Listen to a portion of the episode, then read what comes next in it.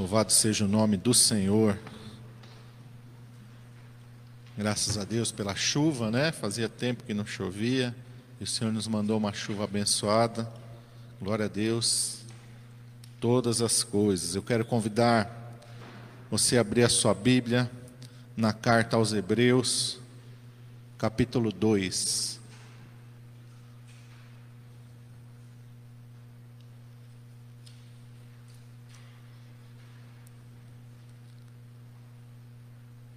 Carta aos Hebreus, capítulo 2, e nós vamos ler o versículo 3.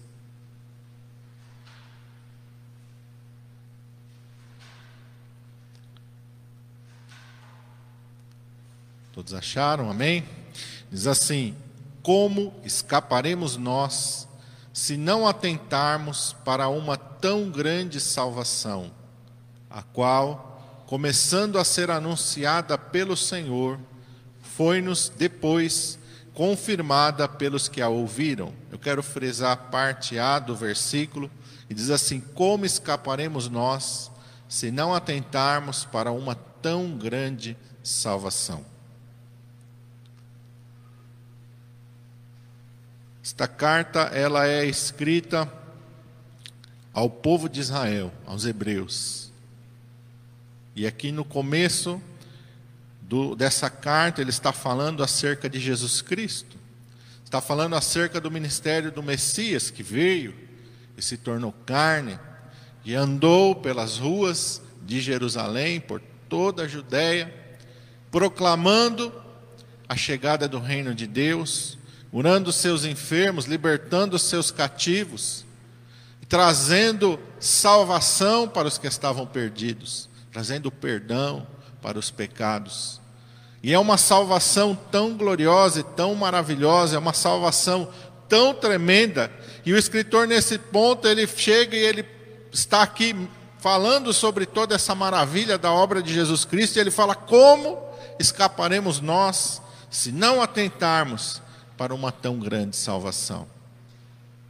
E quando nós pensamos em salvação, e quando nós pensamos em redenção, o nosso entendimento tem que ser completamente espiritual. Amém? O nosso entendimento tem que ser na obra completa de Jesus Cristo. O Senhor nos salvou, a palavra de Deus diz que Ele nos tirou do reino das trevas e nos transportou para o reino do Filho do seu amor. Ele nos tirou das mãos de Satanás, Ele nos tirou do inferno e ele nos deu vida e vida eterna. Ele mesmo declarou: Eu vim para que vocês tenham vida e vida eterna. Ele declarou: Aquele que vive e crê em mim nunca verá a morte. E quando a Bíblia está falando de morte, ela está falando no sentido espiritual. Não está falando no sentido desta carne morrer, porque essa carne vai morrer. Mas ele está falando que quando esta carne morrer, a palavra de Deus declara: o pó vai voltar à terra como era, o espírito vai voltar a Deus que o deu. E este espírito que foi redimido pelo sangue de Jesus Cristo, pela sua obra gloriosa na cruz do Calvário, quando nós atentamos nesta salvação, quando nós entregamos a nossa vida ao Senhor, quando nós cremos nele, quando nós vivemos para ele, este espírito redimido, ele vai para a presença de Deus, ele não vai para a perdição. Ele vai para a presença de Deus não para receber uma condenação, mas ele vai para receber aquilo que a palavra de Deus diz e nos foi dado gratuitamente em Cristo Jesus. Somos herdeiros de Deus e co-herdeiros com Cristo. Romanos capítulo 8 diz: aquele que não poupou a seu próprio filho, como não nos dará juntamente com ele todas as coisas? E quando fala todas as coisas, está falando de coisas espirituais. Deus não está falando de um carro, Deus não está falando de uma casa, Deus não está falando de dinheiro, Deus não está falando de coisas temporais, Deus está falando de coisas eternas. Deus está falando de coisas eternas e o foco da nossa vida tem que ser na eternidade. Ontem eu estava aqui ministrando aos jovens e a palavra que o Senhor falou no meu coração foi do Samuel, do jovem Samuel. Samuel cresceu num ambiente corrompido, deturpado. Vocês lembram que quando a mãe de Samuel, a Ana, pediu ele a Deus, ela fez uma promessa: se o Senhor me der ele, com certeza eu entregarei para o Senhor de novo, eu devolverei ao Senhor para que ele viva para o Senhor. E quando Samuel foi desmamado, a gente não sabe com quantos anos, talvez com cinco ou seis anos, a palavra de Deus diz que Ana entregou ele lá no tabernáculo em Siló, para que ele vivesse ali. Samuel passou a viver ali na presença de Deus. Mas a palavra de Deus diz também que naquele tempo o sumo sacerdote Eli era um homem que estava ali e que ele estava passando por uma crise espiritual, porque os seus filhos não conheciam ao Senhor eram infiéis, eram adúlteros, eram maus, não tinham respeito com as coisas de Deus, profanaram o templo, profanaram as coisas de Deus, não tinham respeito à oferta pelo Senhor, e Samuel cresceu olhando para maus exemplos. Cresceu ali no meio de pessoas que não serviam a Deus da maneira que deveriam servir, mas a palavra de Deus diz que Samuel não se contaminou, não foi influenciado pelo pecado dos outros, pelas práticas erradas dos outros, pelo contrário, Samuel tornou-se agradável para com Deus. De que maneira? Sendo fiel, sendo puro, sendo santo, sendo separado para o seu Deus. Meu irmão amado, é isso que nós temos que enxergar. E a nossa vida, a partir do momento que nós conhecemos ao Senhor Jesus Cristo, ela tem que estar, meu irmão amado, focada em coisas maiores, em coisas superiores, em coisas melhores. Porque se nós esperamos só nesta vida, o apóstolo Paulo diz que somos os mais miseráveis de todos os homens. Se eu vivo para Deus, simplesmente para mim ter um carro, para ter uma casa, para ter um bom emprego, se eu sirvo a Deus somente pensando nas coisas materiais, eu sou o mais miserável de todos os homens. Porque eu não estou atentando na grande salvação de Deus. Eu simplesmente estou tendo com Deus, eu falei para os meninos ontem, né? É como um gênio da lâmpada. Deus é um gênio da lâmpada. Para mim, que eu tenho um relacionamento com Ele, para mim obter coisas para o meu próprio prazer e para o meu próprio deleite. Deus não é assim. E a salvação de Deus não é isso. Eu sei que nós estamos vivendo num tempo da chamada teologia da prosperidade, em que todo o foco do evangelho está voltado, deturpado, não voltado, deturpado para a conquista das coisas materiais. Você vai fazer uma campanha, você vai fazer um jejum, você vai fazer uma consagração para quê? Para que os perdidos sejam salvos? Para que a sua vida se, se aproxime, seja mais santa, seja mais consagrada a Deus? Não, o foco hoje é para que você reine nessa terra. Você tem que viver no melhor, você tem que ter o melhor carro, você tem que morar na melhor casa, você tem que ter o melhor salário, você tem que viajar para os melhores lugares, você tem que vestir as melhores roupas, você tem que ter os melhores perfumes. Será que Jesus Cristo veio? Será que a salvação, a obra de Jesus Cristo foi para nos dar as coisas deste mundo? Não! Deus pode nos dar? Pode. Ele colocou José no palácio, ele colocou Daniel no palácio, mas não foi para que eles ostentassem, dissessem, está vendo? Oh, eu, eu não ando em qualquer lugar, eu ando só no palácio. Não, irmão. O que o mesmo Deus que colocou eles no palácio, tirou Moisés do palácio. O mesmo Deus quando fala a respeito de João Batista, fala entre os nascidos de mulher. Ninguém é maior do que João Batista. Quem era João Batista? Jesus perguntou: ele está no palácio? Não. Ele está se vestindo esplendidamente? Não. Ele mora no deserto, ele come gafanhotos e mel silvestre, ele se veste com pelos de camelo. Aos olhos do mundo ele não era nada, mas Jesus declarou entre os nascidos de mulher: ninguém é maior do que João Batista. Porque vamos voltar lá para o Velho Testamento, quando Deus fala através do próprio profeta Samuel: Deus não vê o exterior, Deus não vê como o homem vê, Deus vê o coração. Deus não quer saber que marca de roupa você usa. Deus não quer saber qual a marca do shampoo que você usa, qual o tipo de perfume que você usa, qual a marca do teu calçado, qual o bairro que você mora, qual a casa que você mora, qual o carro que você tem, qual é o teu saldo bancário. Deus não está preocupado com nada disso. Deus está preocupado quem você é lá dentro do teu coração, quem você é diante dele, diante do evangelho dele. Nós cantamos aqui tudo entregarei. Sim, por ti, Jesus bendito, tudo deixarei.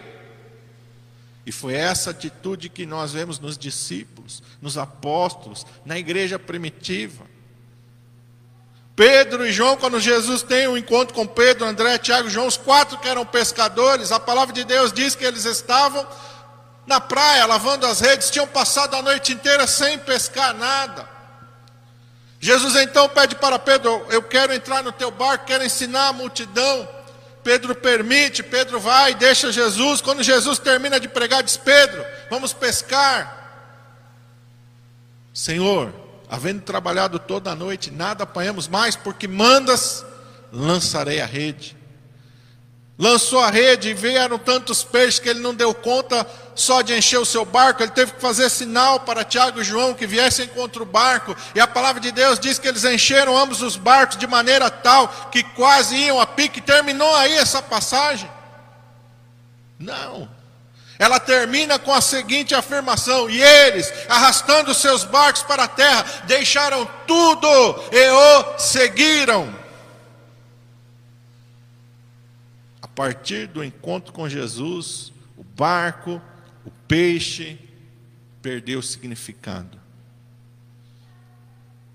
Quando Mateus está sentado na coletoria, ele é um dos chefes dos publicanos, tem muito dinheiro, tem uma posição muito financeira, muito confortável e muito estável. Mas quando Jesus olha para Mateus e Mateus olha para Jesus, Jesus diz: Vem. E a palavra de Deus diz que imediatamente ele se levantou e o seguiu. Porque às vezes nós pensamos: Ah, os discípulos eram todos perrapados, não tinham nada mesmo, não tinha outra opção nenhuma na vida, então só não seguia Jesus. Afinal de contas, eles não tinham expectativa nenhuma. Nada, nada tinha não tinham. É, a maioria era analfabeto, sim. Mas Mateus era um publicano, mas Lucas era um médico. Mas a palavra de Deus é feita de homens como o apóstolo Paulo, que passou a sua vida inteira estudando, financiado pelo, pelos bens da sua família, com certeza que não era barato. Criado, nasceu em Tarsis, cidadão romano, que custava uma grande fortuna quando ele é preso em Jerusalém. E ele diz para o centurião que ele é um soldado, é um cidadão romano. O centurião fala: Como você é um cidadão romano? Eu, com grande soma de dinheiro, comprei o direito de ser um cidadão romano. Paulo disse: Eu sou por direito de nascimento. Uma família abastada, uma família que tinha muitos bens, criado em Jerusalém, aos pés de Gamaliel. Mas ele diz: o que para mim era lucro, reputei-o por perda para conhecer a Jesus Cristo. Essas coisas são esterco, são lixo diante de mim. Vamos olhar aqui no capítulo 2 mesmo, versículos 17 e 18. Jesus, o Rei da Glória, o Senhor dos Senhores, o Deus Todo-Poderoso, aquele que diz lá no Evangelho de João que todas as coisas foram feitas por Ele, e sem Ele nada do que foi feito se fez. Esse Jesus, verso 17, diz: Pelo que convinha que em tudo fosse semelhante aos irmãos, para ser misericordioso, fiel sumo sacerdote, naquilo que é de Deus, para expiar os pecados do povo, porque naquilo que Ele mesmo, sendo tentado, padeceu, pode socorrer aos que são tentados pecados. Esse, esse pisou nesta terra, nasceu numa manjedoura, caminhou nas ruas empoeiradas da Galileia. Comeu pão, bebeu água, suou, trabalhou, teve suas mãos calejadas, homem de dores, experimentado nos trabalhos e que sabe o que padecer, se vestiu como um de nós, não nasceu num palácio, não andou em carruagens, não nasceu em Roma, nasceu em Belém da Judéia não numa grande, num grande complexo hospitalar, mas numa manjedoura. Eis aí o teu rei, pobre e humilde, veio para experimentar todas as coisas, para se tornar em tudo semelhante a nós. Quando você tem fome, ele sabe o que é ter fome. Quando você tem sede, ele sabe o que é ter sede. Quando você tem dor, ele sabe o que é ter dor. Quando você tem frustração, ele sabe o que é ter frustração. Quando você é rejeitado, ele sabe o que é ser rejeitado. Quando você é traído, ele sabe o que é ser traído. Quando você se entristece, ele sabe o que é se entristecer.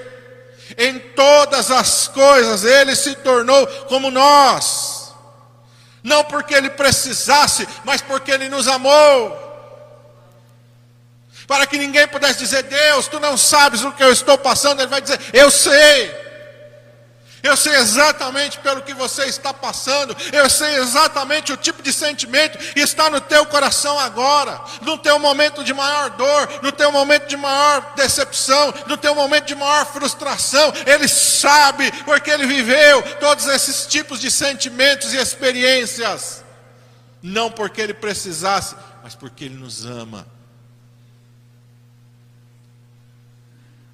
Porque naquilo que ele mesmo padeceu, ele pode perfeitamente te compreender. Não porque, sendo Deus, ele não soubesse, não. Para que você não olhasse para ele dizer: Não, Deus não sabe o que está acontecendo comigo. Deus não me entende. Deus entende.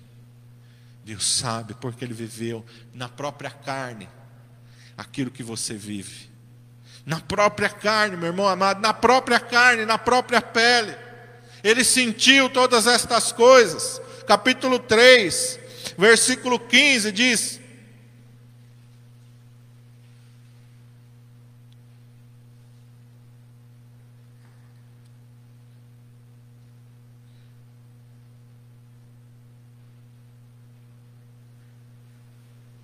Desculpa, é 4,15, não é o 3,15 não, eu marquei o capítulo errado. Capítulo 4,15 diz assim: Porque não temos um sumo sacerdote que não possa compadecer-se das nossas fraquezas, porém um que, como nós, em tudo foi tentado, mas sem pecado.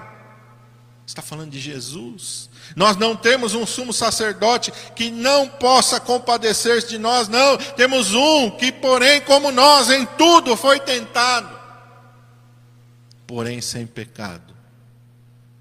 Todo tipo de tentação que você possa experimentar, Jesus experimentou, mas ele venceu.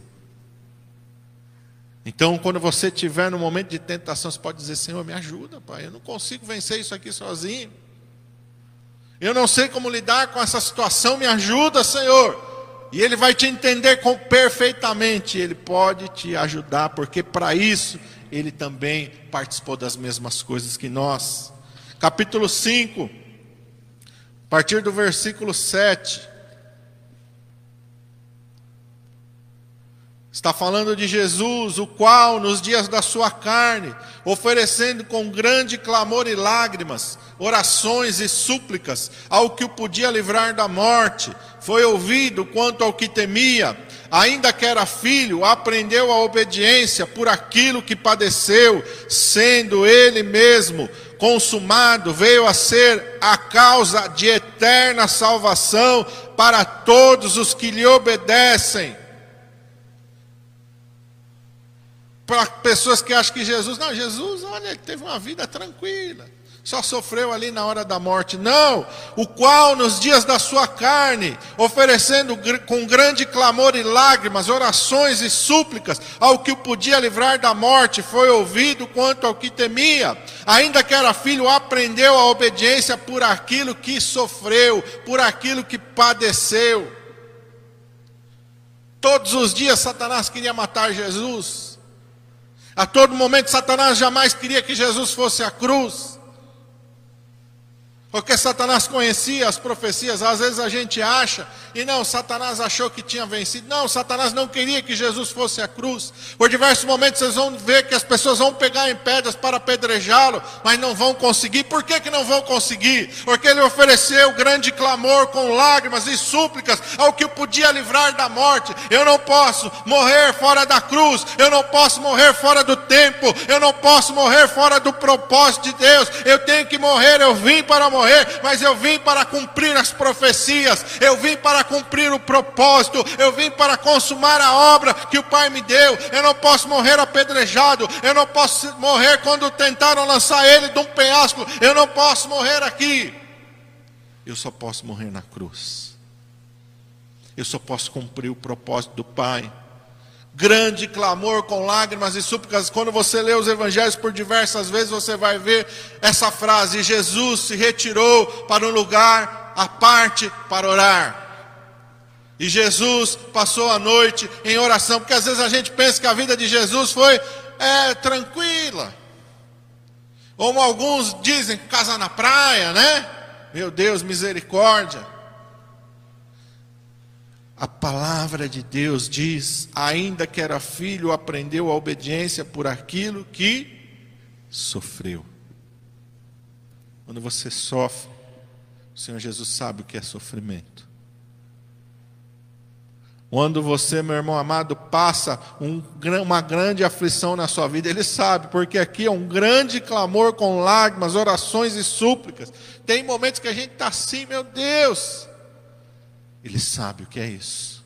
Porque ele passou por isso. E por que, que ele passou por todas estas coisas? Qual é o propósito de tudo isso que Jesus passou? Qual é o propósito dessa salvação? Vamos voltar para 2 Coríntios, capítulo 5.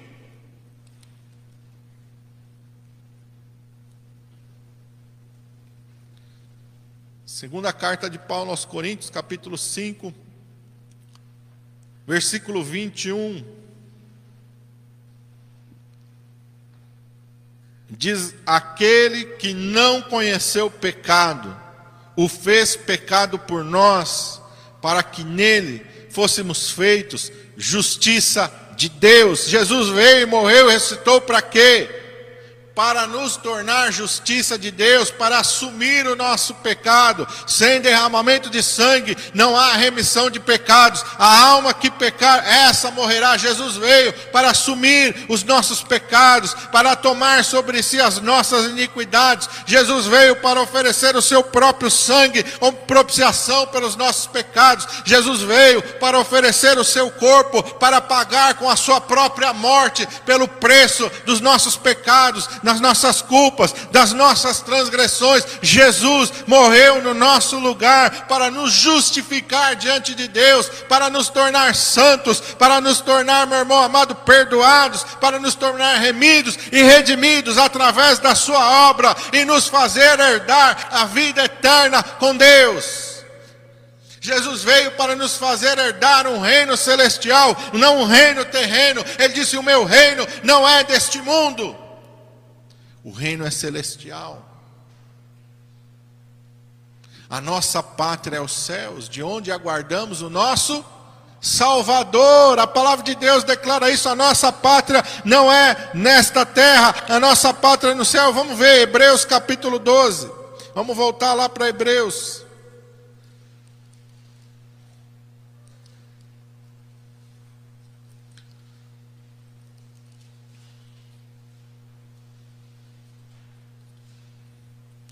Versículos 1 e 2, está escrito assim: Portanto, nós também, pois que estamos rodeados de uma tão grande nuvem de testemunhas, Deixemos todo embaraço e o pecado que tão de perto nos rodeia e corramos com paciência a carreira que nos está proposta, olhando para Jesus, o Autor e o Consumador da fé, o qual, pelo gozo que lhe estava proposto, suportou a cruz, desprezando a afronta e assentou-se à destra do trono de Deus. Nós temos que olhar para quem? Qual é a nuvem de testemunhas que nós temos que olhar? Será que é o jogador de futebol mais famoso e mais talentoso? Será que é o empresário mais bem sucedido? Será que é o artista mais carismático da televisão? Será que é o homem mais rico desta terra? Será que são essas as testemunhas que têm que influenciar a nossa vida? Será, meu irmão amado, que são esses os exemplos que têm que dirigir os nossos passos? Não, a nuvem de testemunhas são os apóstolos, são os profetas, são os santos homens de Deus estão aqui no capítulo 11, na galeria dos heróis da fé, meu irmão amado, que diz aqui a palavra de Deus, que viveram como peregrinos e estrangeiros nesta terra. Hebreus capítulo 11, versículo 13 não almejaram as coisas desta terra, mas olharam para uma pátria futura, olharam para os céus, olharam para uma promessa que havia de ser concretizada em Cristo Jesus, a salvação, o perdão dos pecados, a redenção. Eles morreram na expectativa, Abraão, Moisés, todos os patriarcas, Davi, morreram na expectativa do Messias que viria, do Messias que vem para trazer uma grande salvação, do Messias que vem para tirar o pecado do mundo mundo, do Messias que vem para nos tirar das trevas e nos levar para a sua maravilhosa luz, na expectativa do Messias que vinha para manifestar o reino de Deus e a sua justiça, na expectativa do Messias que iria de uma vez por todas fazer o um único sacrifício capaz, meu irmão amado, de nos perdoar, de nos lavar, de nos remir e de nos justificar diante de Deus. Para eles que nós temos que olhar e é neles que nós temos que nos inspirar, não nas pessoas deste mundo, não nas coisas deste mundo, é na palavra de Deus e são nos santos profetas e nos santos homens de Deus e olhando para Jesus, Jesus é o nosso alvo. Jesus é o nosso modelo, Ele é o autor, Ele é o consumador da fé, o qual, pelo gozo que Ele estava proposto, eu fiquei pensando, o que faltava para Jesus? Pensa, meu irmão, o que faltava para Jesus? Todas as coisas foram feitas por Ele, sem Ele, nada do que foi feito se fez. Ele é antes de todas as coisas e todas as coisas subsistem por Ele. O que faltava para Jesus na Sua glória? O que tornou Jesus incompleto, vamos assim dizer? O que você acha que tornava Jesus incompleto na Sua glória? Nada. Ele não veio para ser mais Deus, ele não veio para ser mais poderoso.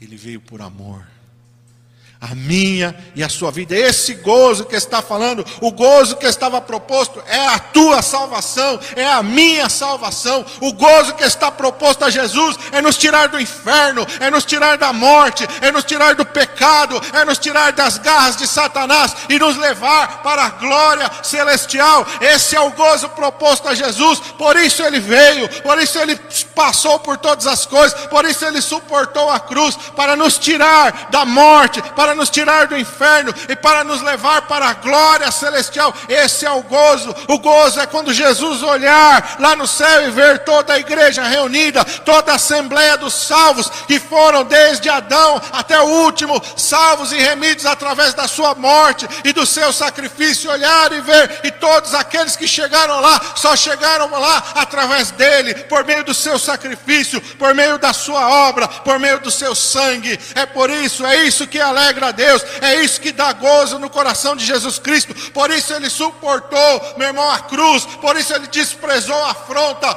e por isso ele está sentado à destra do Pai, aguardando a cada um de nós para dizer: Vinde, benditos de meu Pai, entrai e possuí o reino que vos está preparado desde a fundação do mundo.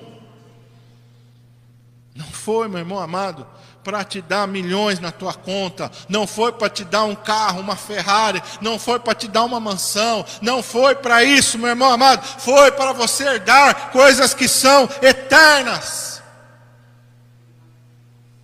Foi para isso. Para encerrar, eu quero ir com vocês em Filipenses, vamos voltar. A carta de Paulo aos Filipenses, capítulo 3.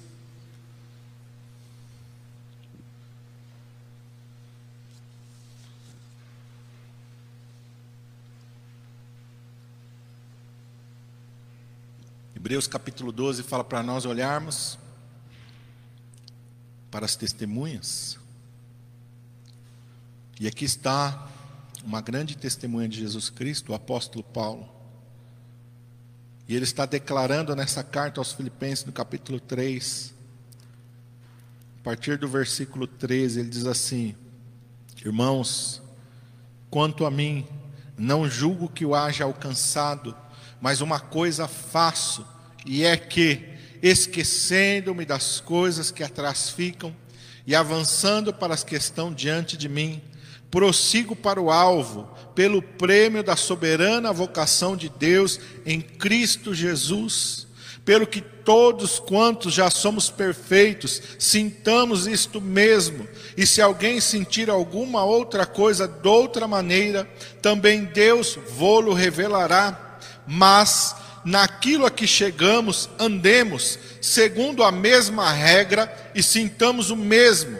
Sede também meus imitadores, irmãos, e tende cuidado, segundo o exemplo que tende em nós, pelos que assim andam porque muitos há, dos quais muitas vezes vos disse, e agora também digo chorando, que são inimigos da cruz de Cristo, o fim deles é a perdição, o Deus deles é o ventre, a glória deles é para a confusão deles mesmos, que só pensam nas coisas terrenas mas a nossa cidade está nos céus, onde também esperamos o Salvador, o Senhor Jesus Cristo, que transformará o nosso corpo abatido para ser conforme o seu corpo glorioso, segundo o seu eficaz poder de sujeitar todas as coisas a si mesmo. Esse é o propósito de Deus, nos levar para a glória, nos dar um corpo glorificado, nos tornar semelhantes a ele para sempre e por toda a eternidade eternidade. Porque se nós ficarmos pensando só nas coisas terrenas, olha que Paulo fala, olha o perigo de ficar pensando nas coisas terrenas. Eu só oro, mas eu só oro pela minha vida financeira. Eu só oro para Deus realizar os meus projetos aqui. Eu quero uma casa, eu quero um carro, eu quero viajar, eu quero a se eu ficar só pensando nisso. O apóstolo Paulo diz aqui no versículo 18: Muitos há, dos quais muitas vezes os disse, e agora também digo chorando, são inimigos da cruz de Cristo. O fim deles é a perdição, não é o céu. O Deus deles é o ventre, pessoas que são egoístas, só vivem para si mesmos.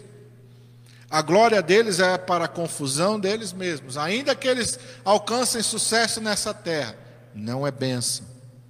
É para a confusão deles mesmos. Vão perder a salvação porque estão pensando só nas coisas terrenas. Só pensam nas coisas terrenas.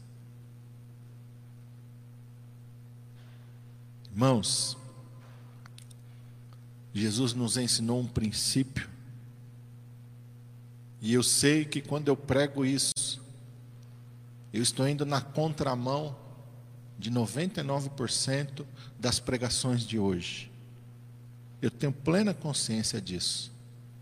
Quando eu prego uma mensagem como a que eu estou pregando agora, eu estou indo na contramão de 99% das mensagens que estão sendo pregadas por todo esse mundo. Mas a palavra de Deus é a única verdade. Importa agradar a Deus do que aos homens. A palavra de Deus nos ensina a olharmos para a eternidade. E eu quero voltar para finalizar com o versículo 3 de Hebreus, capítulo 2, como uma reflexão para a sua vida. Como escaparemos nós se não atentarmos para uma tão grande salvação? Feche teus olhos, curve a sua cabeça. Jesus veio, nasceu numa manjedoura, pobre e humilde, viveu como filho de um carpinteiro, profissão humilde, simples a Bíblia diz: homem de dores, experimentado nos trabalhos e que sabe o que é padecer. Quando ele entra em Jerusalém, assentado sobre um jumentinho. O jumentinho não é como muitos mentirosamente afirmam, não, mas era a BMW da época. Mentira. Animal de carga. O animal chique era o cavalo. O chique era a carruagem. Jesus não veio para satisfazer nenhum estereótipo. Ele veio para cumprir a profecia acerca dele que estava dizendo para os filhos de Israel: Eis aí o teu rei, pobre e humilde, montado num jumentinho, filho de um animal de carga. Jesus veio para cumprir a profecia, Jesus não veio para ostentar. Jesus não veio, meu irmão amado, para reinar naquele momento. Ele veio como servo sofredor. Quando algumas pessoas disseram que iriam seguir a ele, para uma delas ele disse: As raposas têm os seus covis, as aves dos céus têm os seus ninhos, mas o filho do homem não tem onde reclinar a sua cabeça. Jesus não mentiu. Mentirosos são aqueles que falam que Jesus tinha propriedades e bens. Jesus disse: Eu não tenho onde reclinar a minha cabeça. Jesus não possuía bens materiais. Essa é a verdade. A verdade é, e Jesus nos ensinou a viver na expectativa do céu. Pastor, é pecado eu ter uma propriedade? Não, meu irmão, não é pecado, não. É, é pecado eu ter um bom emprego? Não. É pecado eu ter uma, uma, um bom carro? Não. O pecado é você viver só em função dessas coisas.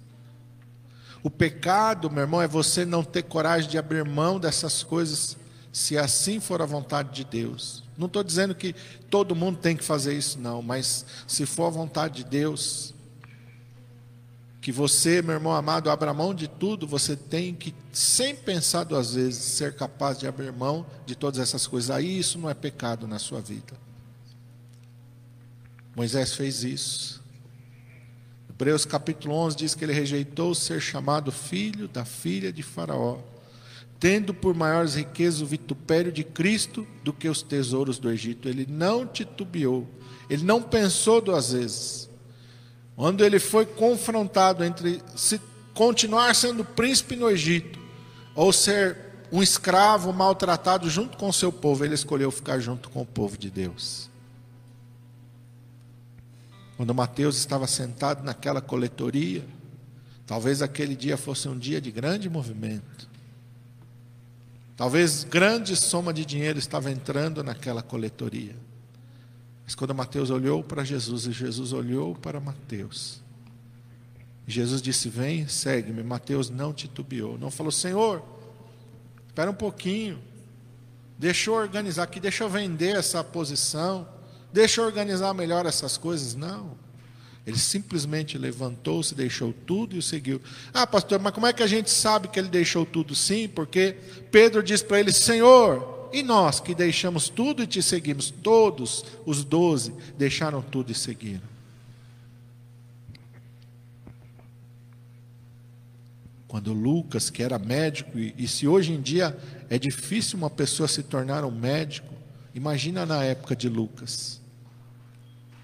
Quão difícil era se tornar um médico. Mas Lucas foi companheiro de viagem do apóstolo Paulo. Ele não foi contratado para ser o médico pessoal de Paulo, não. Lucas abriu mão da sua vida para sair pregando o Evangelho junto com o apóstolo Paulo. Ah, nós vemos ali no livro de Atos dos Apóstolos eles sendo perseguidos, sendo açoitados, ora presos, ora soltos, ora fugindo para cá, ora fugindo para lá. Como o apóstolo Paulo diz, muitas vezes em perigos, perigos no mar, perigos na estrada, perigos e perigos, mas Lucas está ali não voltou atrás. Mas estão ali, meu irmão amado, homens e mulheres, que